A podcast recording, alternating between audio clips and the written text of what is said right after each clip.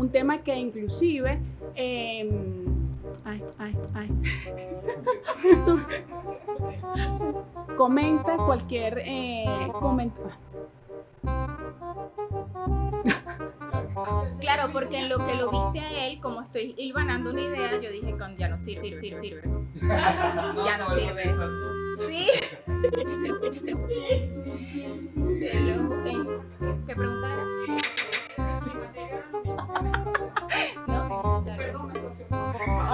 ¿Viste? Eso suele pasar. Entonces, pero- la información llegue a más allá de la frontera.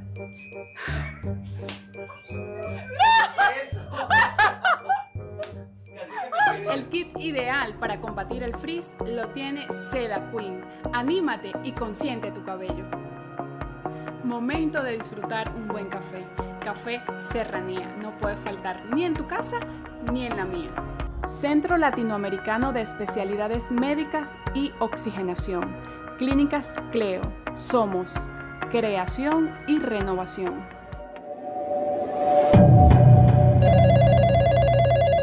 Bienvenidos a un nuevo episodio de Alonat. Hoy tenemos un tema muy importante para nosotras las mujeres. Un tema que involucra inclusive a toda la familia. Un tema que se convierte en tabú, en misterio y en mucha desinformación. La menopausia. Y para eso invitamos a la doctora Florelis Toro. Bienvenida, doctora. Gracias, Nati. Encantada por estar eh, eh, contigo en esta entrevista que además nos permite pues llevar eh, un, a título informativo de lo que corresponde o lo que es un tema tan importante para nosotras las mujeres como lo es la menopausia. Eh, mucho se ha dicho a lo largo de los años de los infinitos tratamientos que hemos eh, llevado a cabo. Desde el punto de vista hormonal es importante tomar la conciencia respecto a el manejo de los valores hormonales al principio de cada tratamiento. Y es que ninguna mujer escapa a este proceso, unas más temprano que tarde, pero siempre es importante conocer de él. Así es, un tema muy importante porque no todas llegamos a ser madres, pero Sí. a todas nos llega la menopausia. ¿Por qué hay tanta desinformación acerca de la menopausia, doctora? Fíjate que mencionaste una palabra importante al principio, Natalie, y es que eh, comentabas que es un tema tabú, y es que particularmente eh, se complica mucho el conversar al respecto en virtud de que muchas ah, mujeres creen que por conversar o hablar de la menopausia pues se trata eh, o van a ser maltratadas o, o tratadas con, con términos despectivos, ¿ok? Y esto pues psicológicamente genera un impacto porque creemos que al llegar a la menopausia pues se nos acaba la vida eh, sexual o no podemos seguir en el disfrute de como mujer podemos estar pues eh, en múltiples relaciones, entonces, o en, en las relaciones que queramos. Entonces, ¿qué pasa? Esto se ve intrínsecamente relacionado con la caída emocional de la mujer que tiene mucho que ver al mismo tiempo con la caída hormonal, porque de eso se trata la menopausia. Es importante tomar en cuenta el por qué se toma como tabú eh, la menopausia. Natalia, una pregunta que me haces y que pues corresponde a la, básicamente la respuesta es que las mujeres al finalizar eh, o al llegar a la menopausia consideran que ya llegó a su final el ciclo reproductivo y por tanto sus relaciones también se van a ver eh, eh, afectadas, que de hecho es así si no colocamos tratamiento. Un punto importante es darle ese apoyo psicológico a la mujer para que eventualmente pueda sentirse segura y confiar en que el proceso es un proceso natural que básicamente va a ir resolviendo a lo largo de los años. Y es que ese estigma de que envejecimos todas a toda mujer pues le huye a eso, ¿no? El que te Sí. digan mm, literalmente vieja. Entonces todo este proceso de envejecimiento normal pues genera eh, una, un impacto importante desde el punto de vista emocional y psicológico para toda mujer. Claro, por eso se convierte entonces en, en un tema tabú, en un tema Difícil de simplemente... Los estrógenos, doctoras, que son tan importantes para la vida, ¿por qué los perdemos con la menopausia? Y si son tan importantes, ¿qué podemos hacer cuando ya no están? Fíjate algo, Natalie, cuando nosotras nacemos, todas las mujeres nacemos con un pool importante de folículos ováricos. Los folículos son como bolitas o pelotitas que están en el interior de cada ovario y nacemos alrededor de eh, con 60 mil eh, folículos ováricos al momento ya del nacimiento. De hecho, desde que la concepción se presenta, que se forma el ovario dentro del útero de ese feto femenino, pues ya tenemos un pool de ovario, de eh, folículos ováricos establecidos. Al momento del nacimiento, pues estos siguen su proceso de crecimiento dentro de los ovarios y los ovarios, como bien sabemos, son dos órganos que están ubicados en la parte anterior e inferior de la pelvis y ellos se van a encargar de la producción de estos estrógenos. Cuando ocurre la menarquia, que es la primera menstruación de toda mujer alrededor de los 11, 12 años, se presenta pues la maduración ocurre por la maduración de estos folículos que van a salir hacia la trompa eh, de falopio y si no ocurre el proceso de fecundación eh, con el espermatozoide, pues eh, ese óvulo se pierde en cada ciclo menstrual, de modo tal de que el ciclo menstrual de la mujer tradicionalmente va a estar regido entre 28 a 30 días e incluso existen ciclos menstruales que pueden estar entre 22 y 45 días y esa variabilidad entre cada mujer va estrictamente relacionado con la genética que cada mujer presente. De esta manera, pues pueden existir, em, eh, va a existir una producción de estrógenos desde que ocurre lo que, lo que es la menarquia o primera menstruación y estos estrógenos al ser eh, producto o producidos de parte o derivados de lo que es el colesterol del cuerpo, pues van a actuar en diferentes procesos de la mujer haciendo o rigiendo lo que corresponde el ciclo menstrual. Ok, ¿y el climaterio es lo mismo que la menopausia? No, fíjate que se define como menopausia al cese de las menstruaciones durante aproximadamente 12 meses o amenorrea, cese de menstruaciones o ausencia de menstruación por aproximadamente 12 meses el 12 meses consecutivos, ¿ok? Esto es importante porque muchas mujeres llegan a la consulta manifestando que a un mes o, dos meses les ha faltado el periodo y pues resulta que al sexto mes pues les viene una manchita o algo de esto, pues eso no es eh, en la menopausia. La menopausia es 12 meses continuos sin ver eh, menstruación. Y es importante diferenciarlo del climaterio porque antes de que estos 12 meses eh, sin menstruación continua ocurran, pueden existir variabilidad de signos y síntomas, variabilidad de eh, importante. No, no, no, no, no, no, no, pero es que de verdad. No importa porque eso no, eso no creo que se oiga. Sí, sí se oye. Sí, se oye. No vale el micrófono familiar. Bueno, igual. Puedes probar. ¿Climaterio es lo mismo que menopausia? ¿Cuál es la diferencia? Absolutamente no. Fíjate que la menopausia se define como la ausencia de ciclos menstruales por alrededor de 12 meses consecutivos. Esto es importante acotarlo porque muchas pacientes acuden a la consulta indicando que tienen una ausencia de periodo por alrededor de 3 o 4 meses y resulta que al quinto o sexto mes reaparece como una especie de mancha. Esto no es menopausia. La menopausia es ausencia absoluta durante 12 meses consecutivos sin ver periodo. Y resulta que cuando este proceso...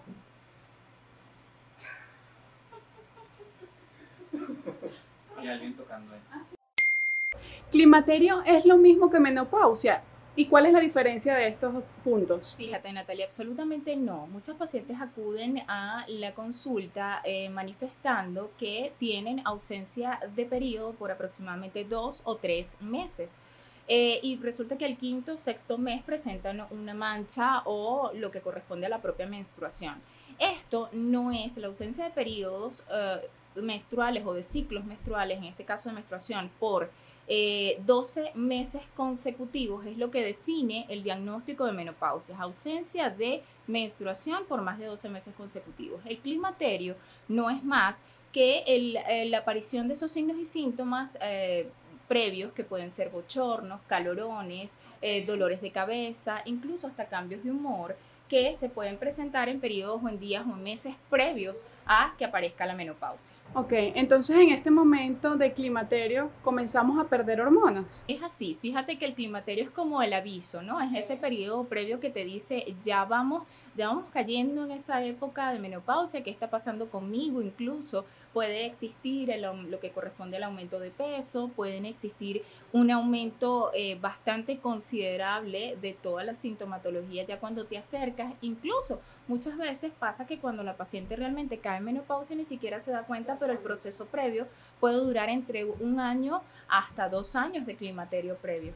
¿Y en qué momento entonces podemos comenzar a sustituir estas hormonas que las vamos perdiendo? Siempre debe hacerse, Natalie, con la evaluación del paciente, porque muchos pacientes definen inicialmente lo que corresponde a, a tomar hormonas o llegan a la consulta, particularmente inicialmente con el ginecólogo. Pero desde el punto de vista de endocrinología es importante hacer la determinación hormonal y hacer no solo esto, sino la determinación de factores de riesgo que tengan estas pacientes. Por ejemplo, pacientes que, en, que hayan tenido antecedentes de cáncer de mama o de algún otro tipo de cáncer, debe correlacionarse el, el riesgo-beneficio de la administración de tratamiento farmacológico. Existen otros tipos de tratamientos pues, que, de los cuales podemos hablar más adelante y que eh, pues, van a condicionar a mejorar o a potenciar eh, este tratamiento farmacológico. Si la paciente no tiene indicación, porque de repente se exista por allí algún antecedente de enfermedad cardiovascular o de tromboembolismo, pues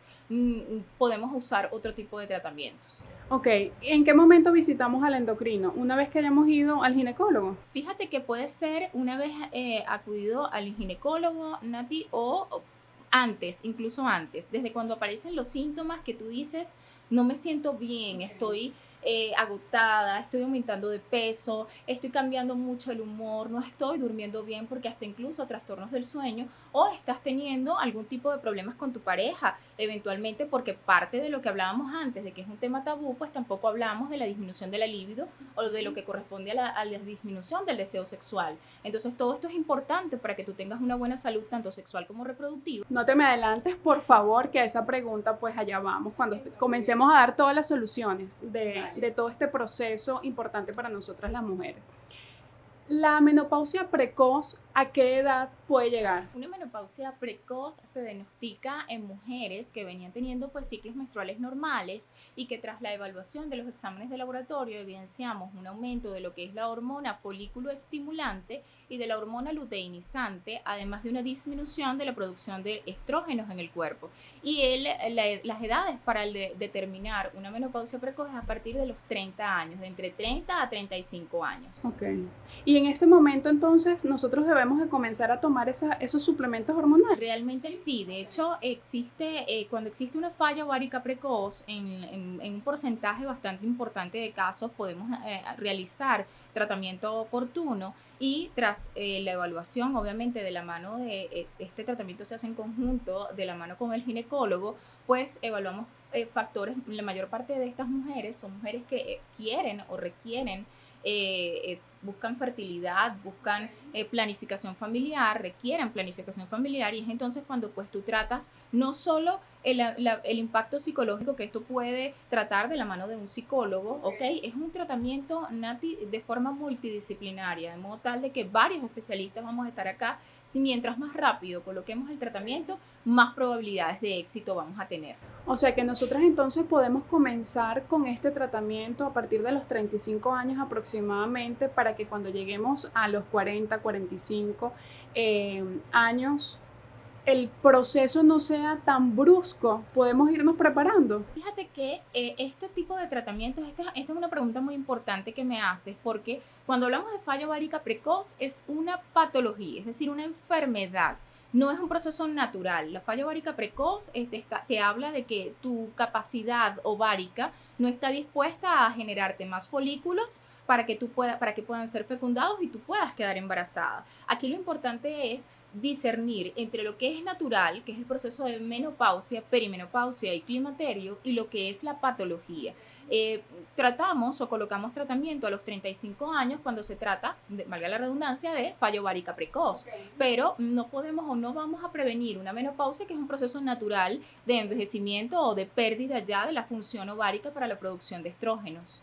Ok, ¿por qué se produce la cefalea? Fíjate que durante el proceso de menopausia eh, se disminuye lo que es la producción de una sustancia muy importante llamada óxido nítrico. El, el, óxido nítrico es el potencial vasodilatador de todo el cuerpo, es decir, las arterias que eventualmente permiten el flujo de sangre a través de ellas eh, empiezan un proceso de vasoconstricción ¿ok? Entonces, este, la pérdida de este óxido nítrico va a ser eh, que obviamente la arteria esté con mayor contracción y por eso es que después de esta época eh, podemos tener también problemas de hipertensión arterial. Entonces, esto evita el flujo sanguíneo, ¿ok? Hacia, hacia importantes partes del cerebro y se genera pues el dolor de cabeza o también llamado cefalea. Ok, doctora, ¿y en algún momento se van los calorones? Sí, eh, pueden algunas pacientes pasar. El tema es en cuánto tiempo, porque esto va a depender siempre de eh, la clínica que tenga la paciente, si es una clínica muy florida, pues es, muy poco, si es una paciente que no, no recibe tratamiento hormonal sustitutivo a tiempo, pues va a padecer de, esta de los calorones y de los bochornos, que, que no es más que eh, el, el, enrojecimiento de la cara y la sudoración de la cara. Eh, puede permanecer hasta por cinco años después de iniciar la menopausia. Entonces, siempre, así como hemos tenido pacientes que pues no han tenido ningún tipo de sintomatología. Yo las llamo a ellas pues afortunadas, ¿no? Entonces, total, entonces en este aspecto ciertamente eh, va a depender siempre de cada cuerpo humano. Por eso es que es importante no tomar tratamientos que no sepamos, pues eh, si no es un médico calificado o es la persona calificada, pues que te lo va a indicar, no automedicarse para evitar complicaciones a futuro. Siempre lo menciono en todos los episodios, hay que acudir a un especialista. No inventemos, es nuestra salud. Entonces, vamos a darle el respeto y la seriedad pues que amerita nuestra salud, nuestra vida. Comencemos a dar soluciones, por favor, doctora. ¿Cómo hacemos para mejorar el insomnio o la falta de sueño que ocasiona eh, la menopausia. Fíjate que una de las causas o de las de las sintomatologías importantes que se presentan durante este proceso es básicamente, Nati, eh, no solo la pérdida del sueño, sino también la caída de la, de la parte anímica, ¿no? Lo que corresponde, muchos pacientes entran en un proceso de tristeza o depresión por caída de un neurotransmisor importante llamado serotonina. Cuando cae la serotonina en el cuerpo, vamos a tener una disminución del patrón, alteraciones en el patrón del sueño, disminución o alteraciones en el estado de ánimo y también vas a tener pérdida de la libido. Estas son tres causas que evidentemente van a estar eh, o van a alterar la calidad de vida de las pacientes. Y en este aspecto es importante echar mano de todas aquellas cosas o, todos aquellos eh, elementos que ah, te ayuden a aumentar la serotonina. Por ejemplo, inhibidores de la recaptación de la serotonina, venlafaxina, eh, fluoxetina, algunos medicamentos que puedan ser indicados según la prescripción médica y según los antecedentes de cada paciente. Y en función de esto, pues te van a ayudar a mejorar la calidad tanto del sueño como de los otros síntomas adicionales. Además de esto, existen una serie de suplementos que podemos usar. Tal es el caso de la vitamina D3, que tiene un impacto importante no solo en la eh, disminución de la pérdida del cabello y, en, y mejorar lo que es la consistencia de las uñas, sino también en mejorar el patrón del sueño. Y lo último, pero no menos importante, que corresponde al ejercicio. Recordar que cuando hacemos ejercicio para el crecimiento de los músculos por estimulación de los mismos, generamos una hormona importante en el sueño o para el sueño llamada hormona de crecimiento. No en vano las mujeres cuando están en periodo de, embarazo, pues duermen mucho y esto se debe a la hormona de crecimiento. Si tú haces ejercicio, mientras más ejercicio hagas, mayor secreción de hormona de crecimiento y en consecuencia mayor eh, o mejor calidad del sueño. Tenemos entonces solución para la calidad del sueño, para la libido, hay que hacer ejercicio y em, una vez entonces, si la persona viene padeciendo de un mal dormir, si viene padeciendo de insomnio, antes de que llegue a la menopausia, esto se refuerza cuando llega la menopausia. Definitivamente puede exacerbarse y mucho más porque eh, la menopausia es un periodo que ocurre en mujeres después de los 45 años tradicionalmente, pero después de los 50 años se suma otro problema y es la pérdida o la disminución de otra hormona y se llama melatonina, que es la hormona que rige el sueño. Entonces, si a esto le, le, sumamos que es una persona que tradicionalmente es muy ansiosa o es muy estresada, va a tener elevación de otras hormonas reguladoras del estrés, como lo son cortisol, adrenalina y adrenalina y noradrenalina. Entonces, fíjate que la elevación de unas hormonas eh, favorecen eh, la alteración del patrón del sueño y la disminución de otras también generan insomnio. Entonces, es una conjunción de todo este, este conjunto de hormonas en un mismo cuerpo que pueden repercutir en alteraciones del, de, en, perpetuar el insomnio a esta edad. Y cuando llegamos a la resequedad vaginal, ¿Cómo la podemos mejorar? Fíjate que una de las cosas que se pierde con el ciclo menstrual o con este tema de la menopausia es la producción de progesterona. ¿ok? Que es sustituida por el uso de progestágenos y no solo de estrógenos durante las terapias combinadas. Y es que la progesterona se encarga, pues obviamente, de mantener esa parte de lubricación a nivel de las paredes vaginales. Ocurre resequedad vaginal, ocurre, ocurre también con la pérdida de la libido, hay menos lubricación, ¿ok? Del área. Y pues existen roces en el área vaginal que pueden generar que la mujer tenga incluso hasta infecciones vaginales y posteriormente infecciones urinarias también. Entonces, todo es una serie de, de, elementos que se pueden evitar con el uso de la terapia de reemplazo hormonal si la mujer tiene la indicación precisa. Ok, ¿y cómo mejoramos esos antojos que no son tan saludables? Fíjate, cuando hablamos de antojos, eh, aquí hay que tomar en cuenta dos cosas. Eh, la mujer debe tener a lo largo de su vida y, y particularmente a los, después de los 45 años un cambio del nivel de conciencia. Eh, concientizar acerca de que lo que nos está ocurriendo es un proceso completamente natural y normal, nos va a permitir a nosotros enfrentarlos de mejor manera, con una mejor actitud. Porque muchos me dicen, eh, tengo antojo, ¿qué puedo, eh, puedo comer? O, es que tengo ansiedad y, me provoca comerme un chocolate. Entonces siempre en mi consulta les digo, ¿por qué no te provoca comerte un brócoli? Eh, la ansiedad es una emoción y, y, se confunde muchísimas veces con el apetito o el aumento, el hambre como tal. en realidad necesitas nutrirte de eh, algún otro tipo de elemento que es inherente a la parte emocional. Entonces, cuando hablamos de cambio del nivel de conciencia, es importante que tomen en cuenta el seleccionar de forma adecuada el alimento, que entiendas y comprendas que es un proceso completamente eh, normal, que todas las mujeres pasamos por ello y que mientras tú consumas alimentos de mejor calidad, vas a tener en consecuencia mejor calidad de vida. Claro, tenemos que escuchar nuestro cuerpo y también tenemos que amarlo. Y para amarlo tenemos que cuidarlo, ¿no? Y todo comienza pues desde la alimentación. Es así. Sí. Las mujeres cuando comenzamos o cuando estamos pisando los 40 años vamos perdiendo eh, masa muscular. Sí. Y con la menopausia se acelera esto. Es así. Fíjate que los estrógenos favorecen el crecimiento no solo de la parte ósea, sino también de los músculos, ¿ok? Entonces, es, empieza un, proceso de degradación con pérdida de peso en función de porcentaje de masa muscular, eh, con un aumento eh, de porcentaje de grasa.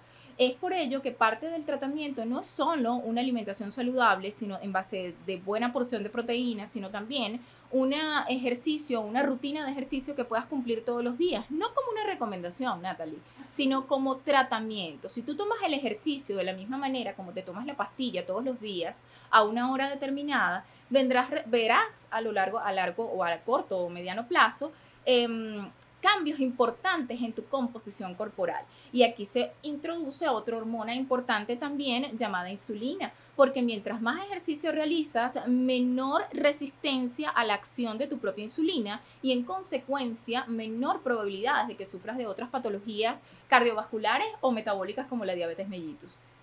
¿Cuáles son esos factores de riesgo en la menopausia, doctor? Fíjate que con esa disminución de los estrógenos, los estrógenos como actúan a nivel de todo el organismo como, como factores proformadores, ¿no? Em, pues van a, aparte de la disminución o de todos los síntomas que hemos mencionado actualmente, pues la paciente eh, existe una disminución de lo que es lipoproteína de alta densidad, también conocida como colesterol HDL o colesterol bueno. Existe una disminución de la producción de este colesterol por el hígado. Y este es como el camioncito de basura que recoge al LDL, que es el colesterol malo.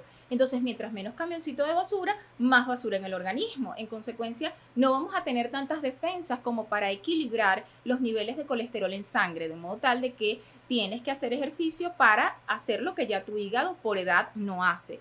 Eh, lo otro es un aumento, obviamente esto va a incrementar lo que corresponde a las enfermedades cardiovasculares con mayor riesgo de infartos cerebrales y cardíacos y también hay una, predisposición para la presentación de trombosis eh, venosas y también diabetes mellitus, por lo que te comentaba respecto a la resistencia a la insulina. Y la osteoporosis también llega con la menopausia. Sí, señora, la osteoporosis es importante porque ¿qué hace el estrógeno? El estrógeno se va al hueso y favorece eh, la producción de osteoblastos, que son las células que van a formar hueso e inhibe la producción de osteoclastos, que son los que van a eh, hacer la reabsorción del hueso. Entonces, cuando ya no existe el, el, que rige estos elementos, que es el estrógeno, pues los osteoclastos van a empezar a corroer el hueso a diestra y siniestra y por eso es que existe una predisposición de pasar de osteopenia, si ya la tenías, a osteoporosis en menos de un año. Hemos visto pacientes eh, que logran tener eh, en, en menos de un año eh, osteoporosis con riesgo, alto riesgo de fractura. Wow, es, es, bastante complicado, por eso es que hay, hay que ir de la mano con los especialistas. y, es que, y es que la menopausia, al ser, es un proceso natural, pero si abordas el tema desde temprano, bien sea con el colega ginecólogo que ah, paralelamente trabaja en conjunto con, nosotros como endocrinos, pues eh, puedas lograr evitar tantas patologías eh, que pueden realmente ser nada a lo largo de la vida o que pueden perjudicar tu vida a lo largo eh, de los años. No es realmente que tengas una edad particular, realmente es la calidad de vida con la que tú llevas esta edad y es lo que buscamos. Es lo que buscamos, es lo que buscamos a través también de este podcast, que todos tengamos una mejor calidad de vida. Florelis, segmento de mito o realidad. ¿Se aumenta de peso con la menopausia? Definitivamente sí, existe un aumento de peso en función del porcentaje de grasa corporal y por tanto aumentas de peso en función de grasa. ¿Siempre se debe usar tratamiento hormonal sustitutivo? En todos los casos se debe individualizar a cada paciente según factores de riesgo, enfermedad cardiovascular y otros para determinar si puedes o no usar tratamiento hormonal sustitutivo. Estoy usando tratamiento hormonal sustitutivo. ¿Por cuánto tiempo debo hacerlo? Va a depender de las indicaciones de tu médico tratante y de las características de tu clínica, de cómo te sientas ante el tratamiento. Siempre hay que individualizar cada caso. Si me desarrollo a temprana edad, ¿sufriré de menopausia precoz? No necesariamente, eso es un mito. La realidad básicamente va a depender de cómo se comporte tu ciclo menstrual a lo largo de la vida. Eh, hablamos hace un rato de la depresión por la menopausia. Vamos a, vamos a extendernos un poquito más en este tema para ayudar a todas estas amigas que nos están viendo? Fíjate, básicamente Nati viene dado por lo que comentaba anteriormente respecto a que existe una disminución de lo que es la serotonina, eh, una, un neurotransmisor importante producido en el cerebro y que es, digamos, como la hormona de la felicidad, de la saciedad, de la tranquilidad. Entonces, cuando existe una disminución en la menopausia de, esta, de esta, eh, este neurotransmisor, pues eventualmente vas a sentirte más decaída, con menos eh, motivación, ¿ok? Eso aunado a un aumento de peso con cambios en lo que corresponde a la piel, en la lubricación, disminución de la libido, es un conjunto de cosas que deterioran tu calidad de vida. Pero entonces ahí es donde tenemos que, eh, lo que hablaba también anteriormente, eh, de realizar el cambio de conciencia que corresponde a vivir más pero mejor. Y es en definitiva que tenemos que echar mano allí de pensamientos, de cuidar mucho los pensamientos que tenemos. Eh, cambiar esos pensamientos negativos que a veces pueden sabotearnos por pensamientos positivos de forma consciente, porque todos en algún momento hemos tenido pensamientos negativos y a todos en algún momento se nos viene algún pensamiento nefasto que de, de repente digamos lo cancelo de forma inmediata. Eh, pues es esa, ese nivel de conciencia que tienes que tener para que cuando llegue el momento tú digas, sí, ciertamente tengo disminución de la libido, pero tengo tratamiento, puedo optar por un tratamiento para buscarlo. Sí, ciertamente tengo disminución de la eh, o aumento de la caída del cabello, disminución del crecimiento de las uñas, pero puedo optar por la vitamina D para hacerlo. Es en definitiva cuando eh, el ejercicio, con el ejercicio me siento mejoran las hormonas de la saciedad y también se secreta serotonina cuando hacemos ejercicio y además descanso más. Entonces, tienes un montón de cosas que te permiten verlo y que tienes que verlo para salir de ese proceso y no caer de tristeza a depresión, que en definitiva es una patología bastante fuerte de, de abordar. Sí hay tratamiento para sentirnos mejor y yo en principio hablaba de que esto se convierte en un tema familiar se convierte en un tema familiar, entonces no juzguemos a la mamá, a la esposa, de repente a la mamá porque tiene mal humor, o a la mamá porque está deprimida, o a la esposa porque de repente no tiene deseo sexual, o porque de repente no está lubricando. Acompañemos a esa mamá, a esa esposa, a esa amiga, acudir a un especialista. Yo creo que ese es el mejor apoyo y podemos ser los mejores compañeros para esa mujer que está atravesando la menopausia en casa. Doctora, como endocrino, ¿qué le puede decir o qué nos puede decir a todas con tantas pacientes que recibe a diario eh, en este proceso de la mujer. Ciertamente, Nati, ocurre una, una disminución de la consulta, sobre todo a, endocrinología, porque pues en la mayor parte es abordada por la, parte ginecológica, ¿no?